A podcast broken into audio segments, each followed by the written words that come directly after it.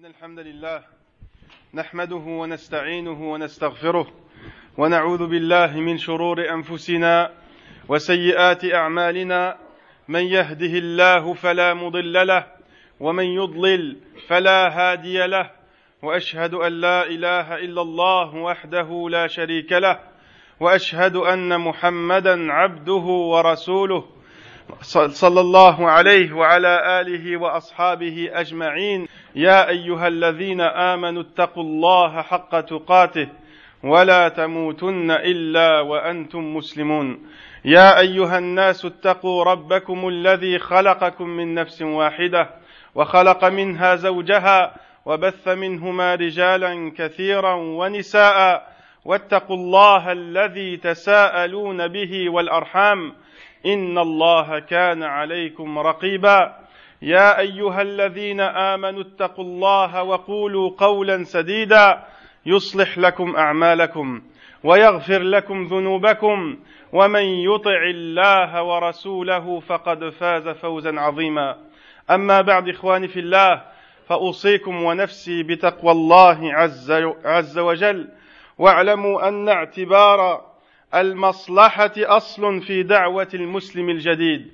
أصل في دعوة المسلم الجديد ويؤخذ ذلك من قول النبي صلى الله عليه وسلم لعائشة رضي الله عنها لولا أن قومك حديث عهد بجاهلية لنقضت البيت لنقضت البيت أي لهدمته ولبنيته على قواعد إبراهيم.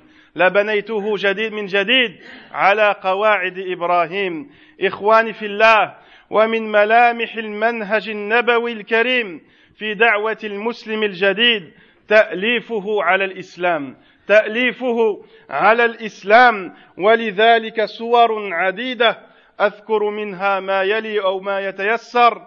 اولا احترام مشاعره. اولا احترام مشاعره. فالمسلم الجديد ايا كان موقعه من مجتمعه الذي كان يعيش فيه بحاجة إلى تقدير مشاعره بحاجة إلى تقدير مشاعره فقبوله للإسلام والدخول فيه ليس حدثا صغيرا ليس حدثا صغيرا بل هو تغيير شامل يتأثر به فهو تغيير شامل يتأثر به ويؤثر على من حوله يؤثر على من حوله ويزداد الأمر على المسلم الجديد إذا كانت له مكانته في مجتمعه السابق. ولذلك ولذا كان من منهج النبي صلى الله عليه وسلم اعتبار ذلك في الدعوه أو في الدعوة من إنزال الناس منازلهم من إنزال الناس. منازلهم ويؤخذ هذا من قول النبي صلى الله عليه وسلم عام الفتح من دخل دار أبي سفيان من دخل دار أبي سفيان فهو آمن. ففي هذا اخواني في الله توقير لأبي سفيان رضي الله عنه وتمييز له من بين سادة قريش.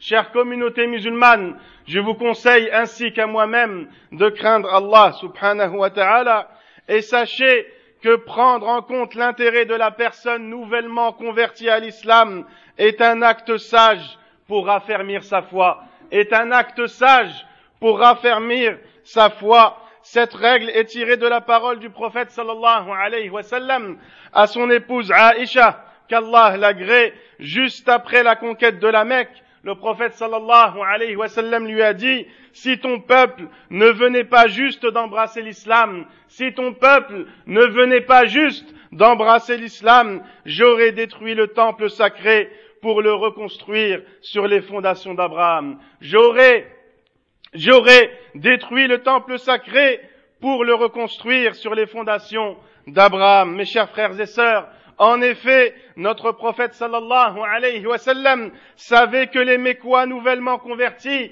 n'auraient jamais accepté cet acte, n'auraient jamais accepté cet acte et auraient pu se détourner de l'islam, et auraient pu se détourner de l'islam. Donc mes frères, parmi les caractéristiques de la voie prophétique dans l'invitation des nouveaux convertis aux valeurs islamiques, on peut, on peut mentionner, On peut mentionner en premier le grand respect de sa personne, le fait de le respecter grandement, de respecter le nouveau converti à l'islam.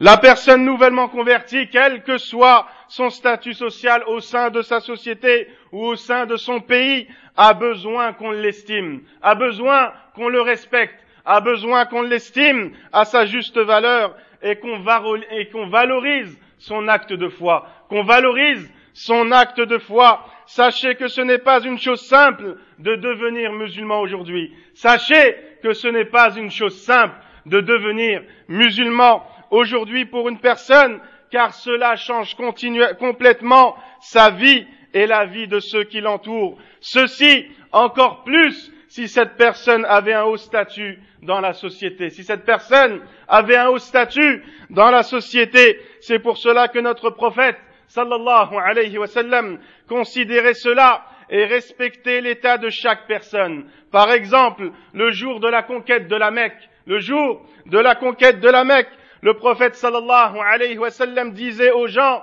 disait aux gens, celui qui entre dans la maison d'Abu Sufyan, celui qui entre dans la maison d'Abu Sufyan est en sécurité, est en sécurité comme cette parole a été dite par le prophète sallallahu alayhi wa sallam, comme par respect pour son statut, pour le statut de Abu Sufyan, et par distinction, et par distinction car Abu Sufyan était le chef des Mécois, était le chef des Mécois, et venait d'embrasser l'islam, et venait d'embrasser l'islam, et le prophète sallallahu alayhi wa sallam l'a encouragé dans cela. ابن عكرمة ابن أبي جهل رضي الله عنه أنه إذا مر بالمدينة قالوا هذا ابن عدو الله. لما كان يذهب إلى المدينة كان الناس يقولون هذا ابن عدو الله أبي جهل. فقام رسول الله صلى الله عليه وسلم خطيبا فحمد الله وأثنى عليه. فقال الناس معادن الناس معادن خيارهم في الجاهلية خيارهم في الإسلام. إذا فقهوا إن تعيير المسلم الجديد بذنبه أو بذنبه أو بدينه السابق أو بخطأ يقع منه أو من أبيه ليس من هدي الإسلام. ليس من هدي الإسلام في شيء وله خطورته وله خطورته على المسلم الجديد وقد يعيد المسلم الجديد وقد يعيد المسلم الجديد إلى كفره والعياذ بالله. فقد ذكر ابن عساكر في تاريخ دمشق رحمه الله تعالى أن رجلا أن رجلا قام عند باب المسجد فقال يا معشر المسلمين يا معشر المسلمين كنت يهوديا وأسلمت.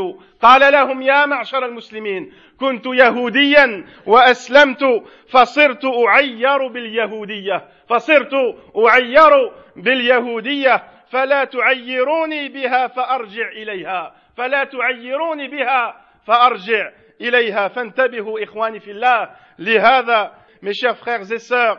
De même lorsque Ikrimah le fils de Abu Jahl, Ikrima, le fils de Abu Jahl, nouvellement converti à l'islam, était de passage à Médine, les gens le montraient du doigt. Les gens le montraient du doigt en disant que c'est le fils d'Abu Jahl, l'ennemi d'Allah. Ils disaient de lui, c'est le fils d'Abu Jahl, l'ennemi d'Allah. Et le prophète sallallahu alayhi wa sallam regretta cet acte et proclama aux gens, après avoir loué Allah, les gens, il l'a dit aux gens, les gens sont comparables à des minerais, tels l'or et l'argent, les meilleurs d'entre eux, les meilleurs d'entre eux au de l'ignorance, avant l'islam, les meilleurs d'entre eux au temps de l'ignorance sont les meilleurs en islam, sont les meilleurs en islam à condition qu'ils aient bien compris leur religion, à condition qu'ils aient bien compris leur religion. Mes chers frères et sœurs, insulter un converti en prétextant des péchés qu'il faisait ou son ancienne religion est un acte interdit par l'islam, est un acte interdit par l'islam, car cela a un mauvais impact sur la personne ou sur la foi du, nouveau converti, un impact, pouvant aller jusqu'à rejeter l'islam qu'Allah nous préserve, un impact qui peut être la cause du rejet de l'islam de cette personne. Ibn Asakir qu'Allah lui fasse miséricorde, raconte qu'un homme criait à la porte de la mosquée, Ô vous les musulmans, ô vous les musulmans, j'étais juif et j'ai embrassé l'islam. J'étais juif et j'ai embrassé l'islam, mais certaines gens me montrent du doigt en évoquant mon ancienne judéité, en évoquant mon ancienne jéduité. S'ils continuent ainsi, je redeviendrai juif. Il leur a dit, s'ils continuent ainsi, je redeviendrai juif. Donc mes chers, mes chers frères et sœurs, réfléchissez à ce que vous dites aux nouveaux convertis, ne blessez surtout pas leur cœur,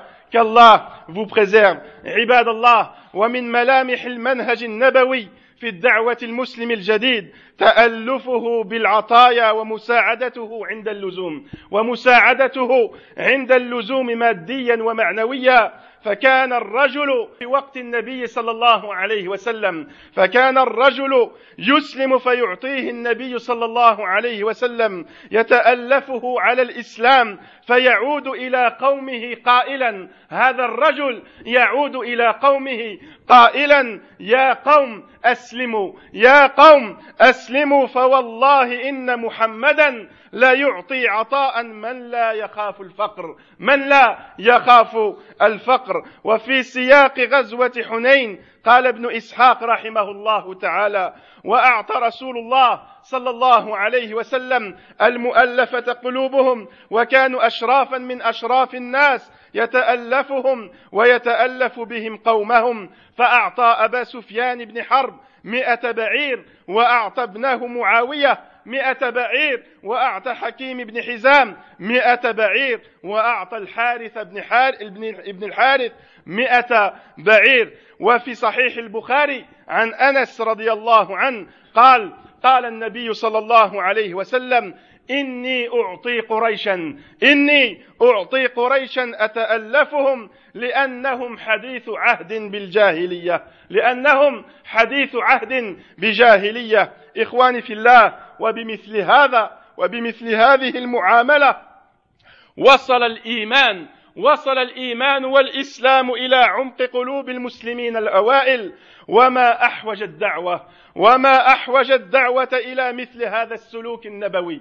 إلى مثل هذا السلوك النبوي الكريم في معاملة المسلم الجديد. وأيضا إخواني في الله وأخواتي في الله ينبغي التبادل في الزيارات. لا تبخلوا بالزيارات لا تبخلوا في هذا الجانب الكريم وهذا من أهم الأمور حيث تنشرح النفوس ويحصل الاطمئنان بينهما بين المسلم الجديد والmuslim القديم إخواني في الله mes chers frères et sœurs parmi les caractéristiques de la voie prophétique dans l'invitation des nouveaux convertis aux valeurs islamiques on peut mentionner aussi l'offre des cadeaux l'offre de cadeaux et l'entraide financière ou toute autre entraide, ou toute autre solidarité. Au temps du prophète sallallahu alayhi wa sallam, les gens embrassaient l'islam et le prophète sallallahu alayhi wa sallam s'empressait de leur faire des cadeaux pour qu'ils aiment encore plus l'islam, pour qu'ils aiment encore plus l'islam et les musulmans.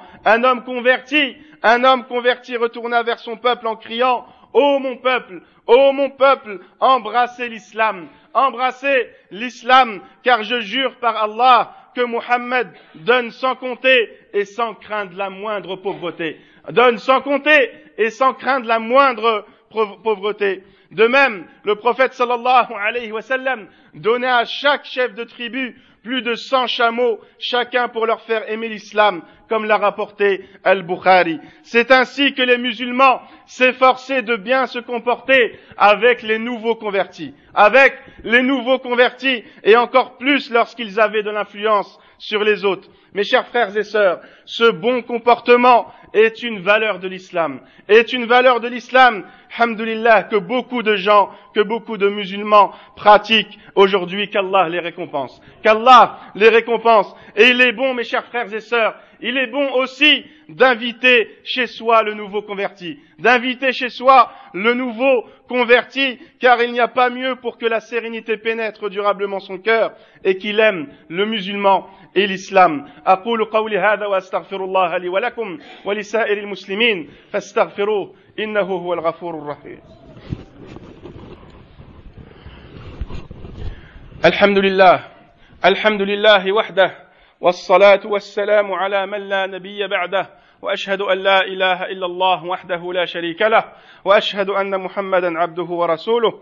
أما بعد عباد عباد عباد الله كما قلنا فكان من من من منهج النبي صلى الله عليه وسلم مع المسلمين الجدد اعتبار المصلحة اعتبار المصلحة ومن اعتبار المصلحة مع المسلم الجديد الا يحدث بما يصده عن الإسلام الا يحدث بما يصده عن الإسلام في بدء الأمر فلا بد من مراعاة المصلحة في ذلك فإن المسلم الجديد الراغب في الإسلام قد يحكم عليه من خلال قول أو فعل يقوم به الداعية. يقوم به الداعية. وجدير بالذكر هنا أن بعض القائمين بالدعوة أو أن بعض الناس قد يصدون عن الإسلام دون أن يشعروا. دون أن يشعروا. لا سيما في الحديث مع غير المسلمين الباحثين عن الحق. أو عن عن حقيقة الإسلام فلا بد من مراعاة حال المدعو. ومن الناس يبادر بإخبار الباحث عن الحق عن أحكام أو عن أحكامه آه، مع زوجته أو يبدأ معه في الحديث عن الختان. يبدأ معه في الحديث عن الختان. وربما بدأ معه بالحديث عن حكم التدخين ووجوب الإقلاع عنه فور إسلامه أو يكلمه أو يتكلم معه ويبين له حكم الحجاب. أيضا اخواني في الله كل ذلك قد يصده عن الإسلام. قد يصده عن الإسلام وهو ليس من الحكمة التي أمر الداعي أن أن يدعو بها الناس. أن يدعو بها الناس. ثم إن الكافر إخواني في الله إن الكافر إذا نطق بالشهادتين إذا نطق بالشهادتين سيحصل منه خير كثير بإذن الله. سيحصل منه خير كثير بالتوحيد بالإيمان بالعقيدة الصحيحة. حتى ولو صار مسلما عاصيا لكان هذا خيرا له لكان هذا خيرا له من أن يبقى كافرا. بل إن بعض الدعاة يظن أن من اللازم أن من اللازم أن يقتنع الكافر بالإسلام قناعة تامة. قناعة تامة فيذكره بأحكام لا يستوعبها لا يستوعبها فيرده عن الإسلام فيرده عن الإسلام. وفي صحيح البخاري وفي صحيح البخاري من حديث طلحة ابن عبد الله رضي الله عنه قال جاء رجل إلى رسول الله صلى الله عليه وسلم من أهل نجد ثائر, ثائر الرأس نسمع دوي صوته ولا نفقه ما يقول ولا نفقه ما يقول حتى دنا من رسول الله صلى الله عليه وسلم تقرب من صلى الله عليه وسلم فإذا هو يسأل عن الإسلام فقال له رسول الله صلى الله عليه وسلم اسمعوا فقال له رسول الله صلى الله عليه وسلم خمس صلوات في اليوم والليلة. خمس صلوات في اليوم والليلة. فقال هل علي غيرها؟ قال لا إلا أن تتضوع وقال رسول الله صلى الله عليه وسلم وصيام رمضان وصيام رمضان. فقال هذا الرجل هل علي غيره؟ قال لا إلا أن تتضوع فقال ذكر له رسول الله صلى الله عليه وسلم الزكاة. فقال له هل علي غيرها؟ قال لا إلا أن تطوع. وقال فأدبر الرجل فأدبر هذا الرجل وهو يقول والله لا أزيد على هذا لا أزيد على هذا ولا أنقص منه لا أزيد على هذا ولا أنقص منه. فقال رسول الله صلى الله عليه وسلم اسمعوا. فقال رسول الله صلى الله عليه وسلم أفلح إن صدق أفلح in sadaq. Ikhwan fillah, mes chers frères et sœurs, prendre en compte l'intérêt de la personne qui cherche à découvrir l'islam est un acte aussi sage pour le convaincre à se convertir. Pour le convaincre à se convertir, il est donc sage de savoir parler à une personne qui s'intéresse à l'islam. Il ne faut pas le brusquer. Il ne faut pas le brusquer en parlant de choses qui ne peuvent être comprises par un débutant. Il faut bien distinguer, mes chers frères et sœurs, il faut bien distinguer de rappeler ce qui est fondamental ou obligatoire ou et de ce qui est secondaire ou purement facultatif. De ce qui est secondaire ou purement facultatif.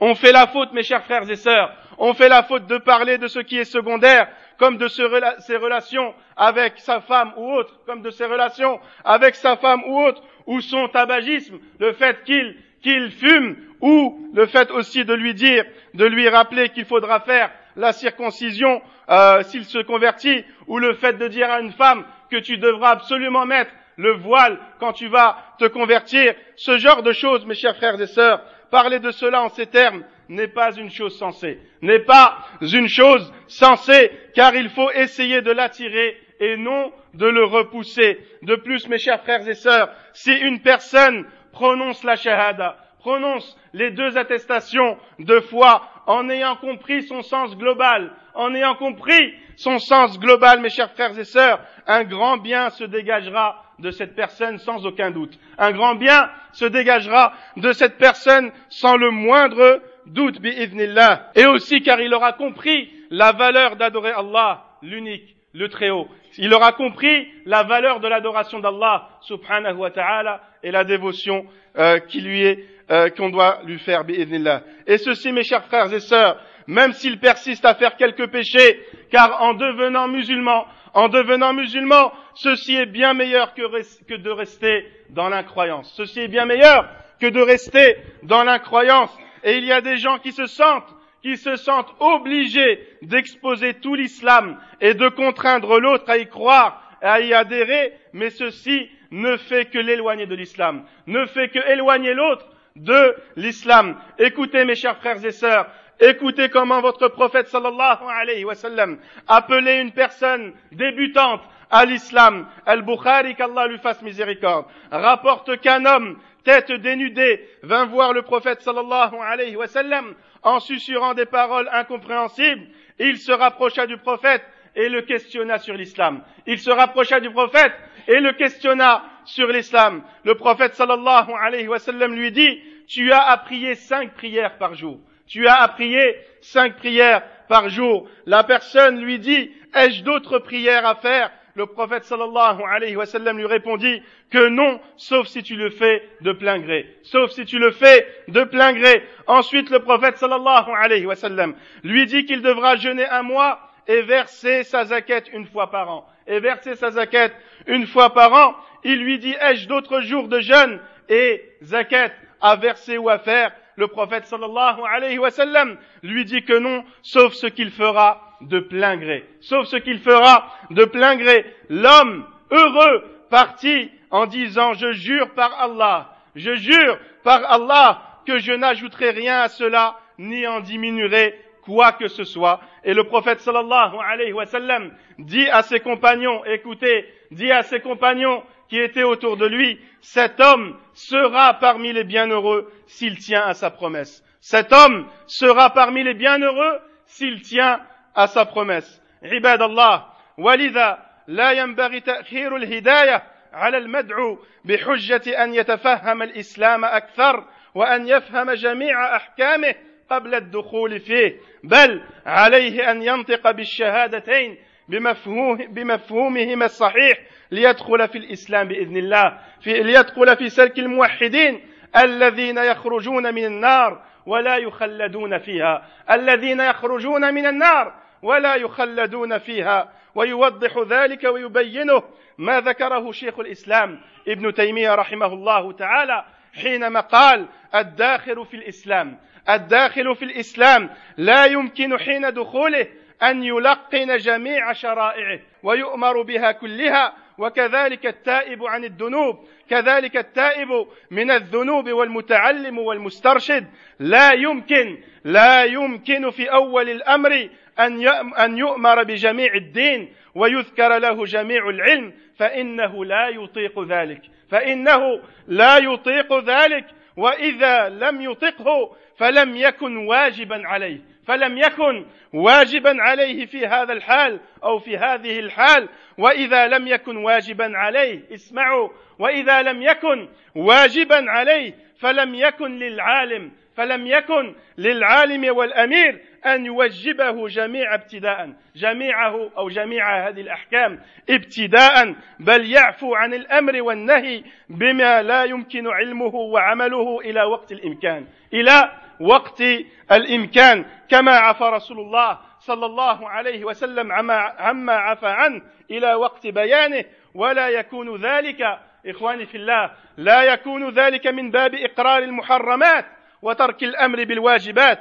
لأن الوجوب إخواني في الله لأن الوجوب والتحريم مشروطان بإمكان العلم والعمل بإمكان العلم والعمل. وقد فرضنا انتفاء هذا الشرط فتدبر هذا الأصل فتدبر هذا الأصل فإنه نافع فإنه نافع. Mes chers frères et sœurs, il n'est pas bon de retarder la conversion d'une personne en prétextant vouloir qu'il comprenne mieux ou plus l'islam, qu'il comprenne mieux ou plus l'islam, ou vouloir qu'il comprenne tout l'islam dans ses détails. Tout l'islam dans ses détails. Il suffit aux musulmans d'inviter la personne à prononcer l'attestation de foi, à prononcer l'attestation de foi en lui expliquant son sens global, en lui expliquant son sens global, cela pour qu'il fasse pleinement partie de ceux qui sauveront leur âme, de ceux qui sauveront leurs âmes le jour dernier en étant du nombre des soumis, en étant du nombre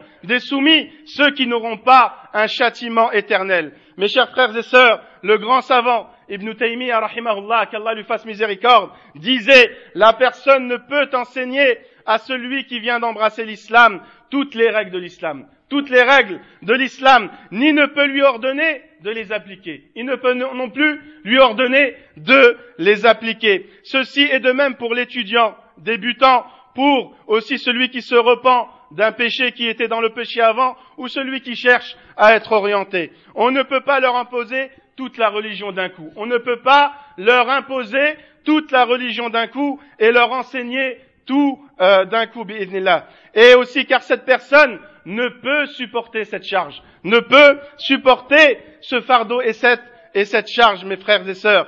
Et celui qui ne peut pas supporter cette charge ne peut pas être obligé de le faire dans cette situation précise. Dans cette situation précise. Et si cela ne lui est pas obligatoire, alors il n'est pas obligatoire a fortiori à la personne savante ou ayant autorité de chercher à tout prix à lui enseigner tout l'islam, à lui enseigner tout l'islam. Cependant, mes chers frères et sœurs, le savant dit ensuite, cependant l'enseignant doit être indulgent, doit être indulgent et fermer les yeux sur, certaines obligations et certaines interdictions qui ne peuvent en aucun cas être comprises et appliqué par la personne à qui on appelle à l'islam. Et ceci jusqu'au moment où la personne, jusqu'au moment où la personne pourra comprendre et appliquer ces directives dans le futur, Cela est la voie du prophète sallallahu alayhi wa sallam qui a agi ainsi avec indulgence.